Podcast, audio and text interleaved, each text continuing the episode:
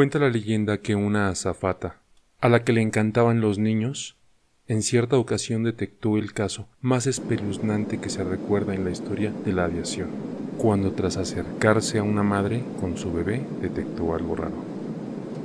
Los viajes cruzando el Atlántico siempre habían sido los más odiados por Alicia, una azafata de una importante aerolínea internacional que desde hacía pocos meses había sentido cómo su instinto maternal se disparaba tras contraer matrimonio y el nacimiento de su primer sobrinito de menos de un año.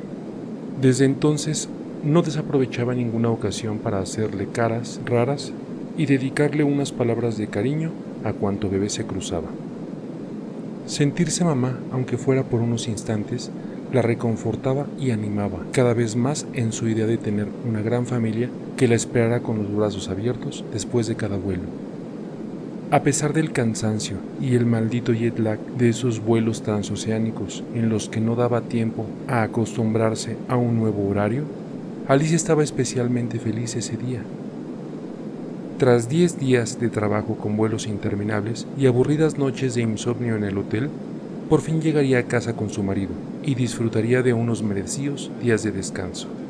Su alegría era claramente visible y dedicaba sonrisas y atenciones a todos los viajeros. Incluso sus compañeros estaban sorprendidos de su alegría, sobre todo teniendo en cuenta que aún faltaban más de nueve horas de vuelo para poder llegar a Madrid. Mientras avanzaba por uno de los pasillos del avión, repartiendo esas bandejas de comida, observó una mujer con cara de pocos amigos. Estaba sosteniendo un bebé en brazos. Tras ofrecerle el escaso menú, pollo o carne, le preguntó por la criatura que estaba dormida. Pobrecito, debe de estar muy cansado. ¿Necesita usted algo para que el bebé descanse mejor? ¿Una manta extra? ¿O tal vez calentar el biberón cuando se despierte? No, gracias, respondió la mujer con el ceño fruncido, una respuesta tajante y tan escueta que dejó claro que no quería que les molestasen. Alicia continuó avanzando por el pasillo, mientras insultaba mentalmente a la mujer a la que le había ofrecido ayuda y la había tratado como un desecho. Al acabar de repartir las bandejas, le comentó a uno de sus compañeros lo impertinente que había sido con ella, y éste le dijo que a él había pasado algo similar cuando trató de ayudarla a subir su maleta. Se había llevado un empujón por ser amable y acercarse a ella. Al parecer, la mujer era una maleducada de mucho cuidado. Varios minutos después, comenzó el turno de recoger las bandejas y restos de comida, así que Alicia decidió dar una segunda oportunidad a esa mujer. Al fin y al cabo, el bebé no tenía la culpa del comportamiento de su madre. Espero que la comida haya sido de su agrado, le dijo Alicia con una sonrisa forzada. Si desea cambiar el pañal del bebé, tenemos en la parte posterior del avión una mesita habilitada para tal efecto. Ya le dije antes que no necesito ninguna ayuda, contestó la impertinente mujer. Alicia a esas alturas ya había declarado su odio a la señora y furiosa la observaba cada minuto como esperando que infringiera alguna norma para llamarle la atención. Pero la mujer prácticamente no se movía ni para pestañear y lo más curioso, su bebé permanecía dormido desde hacía más de seis horas sin tan siquiera haber recibido un cambio de pañal o tomado un biberón. La azafata que había hecho de niñera de su sobrino en más de una ocasión sabía de sobra que con pocos meses los bebés son como esponjas y comen cada tres horas y si no se les cambia el pañal con frecuencia se les puede irritar la colita. Alicia decidió acercarse una vez más para comprobar que la criatura estuviera bien, pero la mujer había cerrado los ojos y se había dormido con el bebé en brazos, y la mantita que cubría a la criatura se había desplazado un poco, dejando su cabecita al descubierto. Alicia aprovechó para mirar la carita de lo que parecía un bebé de no más de dos meses de edad. Su piel estaba pálida, su carita parecía un poco hinchada. Además, desprendía un mal olor, por lo que supuso que se había hecho del baño encima y su descuidada madre no se había dado cuenta. Decidió despertar a la señora para advertirla. Disculpe, señora, dijo mientras tocaba levemente el hombro de la mujer. Creo que el bebé se hizo. ¿Quiere que le habilite la mesita para que le pueda cambiar el pañal? No molestes más. Ya le dije antes que no necesito ayuda. La mujer al ver que su bebé estaba destapado, rápidamente lo volvió a cubrir con la manta toda la cabecita. Pero señora, si no cambia usted el pañal al bebé, puede ocasionarle molestias a otros pasajeros y lo que es peor, puede provocar una irritación en la piel del bebé. No me va a decir usted cómo cuidar a mi hijo. Váyase inmediatamente o le pongo una denuncia al bajar del avión. Alicia se fue cabizbaja hacia la cabina del avión. Tenían terminantemente prohibido discutir con un viajero sin la presencia del jefe de cabina. Tras contarle a su jefe la situación, ambos regresaron al asiento de la señora.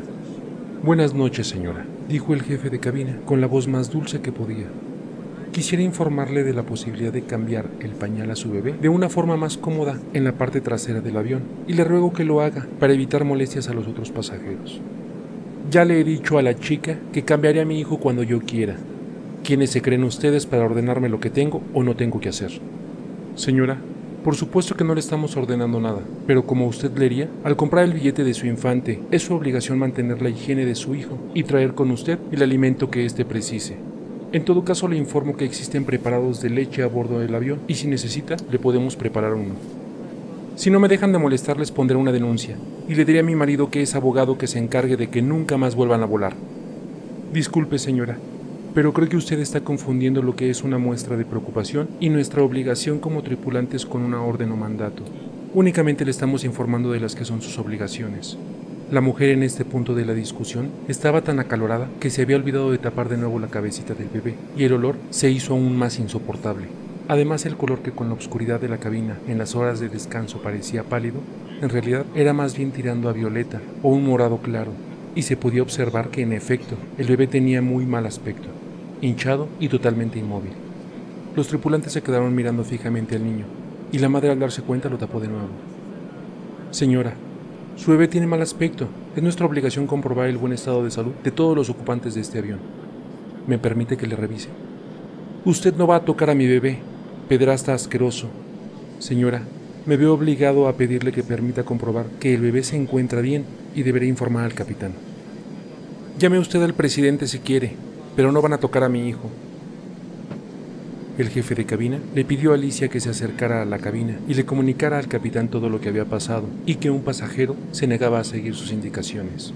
El capitán pidió un relevo a uno de sus copilotos y se dirigió al asiento de la señora. Buena señora, mi nombre es Armando Fuentes. Soy el capitán de este vuelo.